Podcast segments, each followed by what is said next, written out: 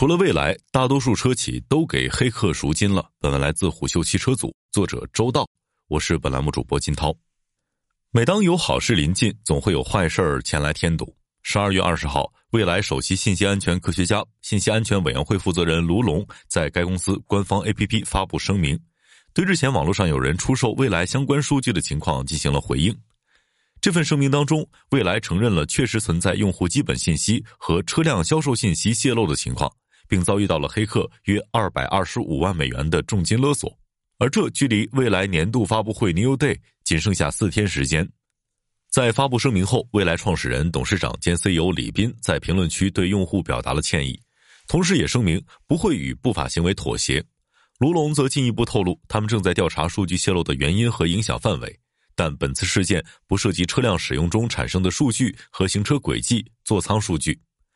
诚然，未来的这一次用户数据泄露，又一次为车企敲响了信息安全的警钟。然而，在公开报道之外，黑客对车企数据库的攻击并不鲜见。一位在行业当中多年负责信息安全业务的专业人士表示，面对黑客攻击，大多数车企都选择了直接交赎金了事，只有未来这么刚。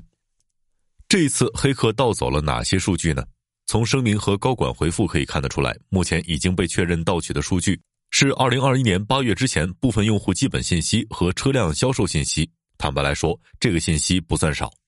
首先是个人基础信息，在订车过程中，消费者的手机号、身份证等信息已经交给了未来 APP 或者是相关工作人员。而在北京、上海等限牌城市购买未来这样的电动车，用户还需要给厂商提交购车指标或者是社保卡及工作居住证等信息。而在完成提车后，未来 APP 中还会搜集用户的行驶证、车辆配置、车架号等信息，其中行驶证上关于家庭住址的信息与身份证上一致，而发动机号、车辆 VIN 码也赫然在列。除此之外，未来由于是自带 4G、5G 通讯模块的智能汽车，因此基于主管部门的要求，还需要实名认证之后才能使用联网功能，因此用户还在未来 APP 进行了人脸识别加身份证的认证。这其中产生的数据有没有被偷走的可能呢？此外，车主信息中还包括了紧急联系人的姓名和电话、云相册、车辆配置信息等等数据。如果这些被黑客卖给了犯罪分子，其结果恐怕不容乐观。早在2016年，日产 Leaf 电动车就被爆出存在安全漏洞。该漏洞存在于电动汽车的配套车载应用程序当中，黑客可以通过漏洞在获知车辆 VIN 码之后，对具体到某辆车的车主进行近期的行程监控。更要命的是，黑客还可以通过这个漏洞远程操控该车辆的空调、门锁等功能，轻则让用户车辆因为电量耗光而趴窝，重则可以用远程开锁将车内财物洗劫一空。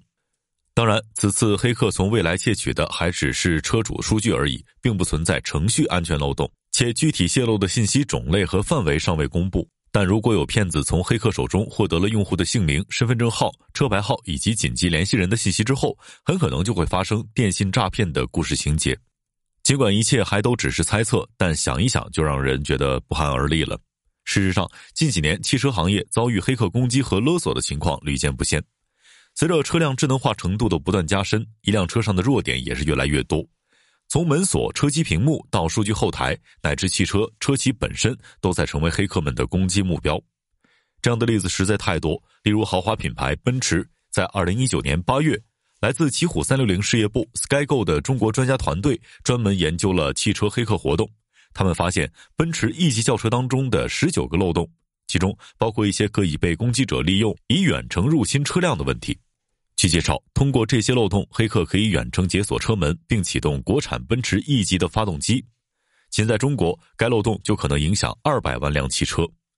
与此同时，专家们还注意到，奔驰的后端服务器与奔驰的车载互联系统之间缺乏身份验证，这使用户可以远程控制汽车的多种功能。研究人员解释说。一旦他们访问了后端，就可以控制中国境内大量奔驰汽车。当然，不幸中的万幸是，奔驰对车载互联应用和车辆的功能安全模块做了区隔，研究团队无法破解被测试车辆的任何关键安全功能。接着是日本电装株式会社遭遇黑客攻击的事件。在今年三月份，日媒报道称，该公司超过十五点七万份订购单、电子邮件和设计图纸等共计一点四 TB 的资料疑似被泄露，并被黑客索要赎金。虽然电装公司发言人对此消息表示拒绝评论，但也承认该公司检测到其位于德国的子公司在本周四遭遇过未经授权登录并且使用勒索软件。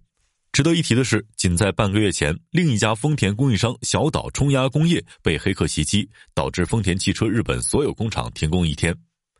而在今年八月，德国汽车零部件巨头大陆集团被爆出遭遇了网络攻击。在拒绝支付赎金之后，黑客威胁称要将包括大陆集团预算、投资和战略规划以及客户相关信息在暗网出售。除此之外，包括现代、起亚、沃尔沃、通用、大众、宝马、英伟达等汽车和供应商企业，在今年以来都被爆出遭遇黑客攻击的事件，其中不乏交过赎金之后依旧遭背刺的丑闻。尽管上述新闻都是关于国外汽车企业，但中国境内的汽车企业遭遇黑客攻击和勒索的情况也时有发生。只不过因为各种原因，被媒体曝光的案例并不多。事实上，据我们了解，很多车企在面对黑客勒索的时候，甚至倾向于采用息事宁人的方式支付赎金，以求低调处理，而不是像未来这样硬怼回去。当然，这也与未来这次被要的赎金太高，远超行业水平有一定的关系。再回到未来这次的数据泄露事件，尽管黑客从未来窃取用户数据，后者存在保护不利的责任，但里边的这一番坦诚表态的确值得肯定。接下来未来要做的便是明确到底哪些用户的哪些数据遭到了泄露，以及未来会给出怎样的赔偿方案。更重要的是，后续未来将在哪些方面加强信息安全建设，尽所有可能杜绝此类事件的再次发生。不过，就笔者此前与诸多信息安全行业的专家的交流可知。就像世界上没有绝对安全的保险柜一样，也不存在绝对安全的数据库。只要这个数据库的内容需要被实时访问、调用和修改，那么黑客总能找到可攻击的漏洞。从这个角度来讲，这也许就是智能汽车的代价所在。用户都在渴望获得一辆越来越聪明、能够及时乃至提前预判自己需求的汽车，但这也意味着我们需要将自己的社会信息、行为数据乃至生物数据交给汽车企业。而这些数据也就同样面对着被泄露的风险，也就是说，用户需要控制自己的预期，车企也要守住自己的边界。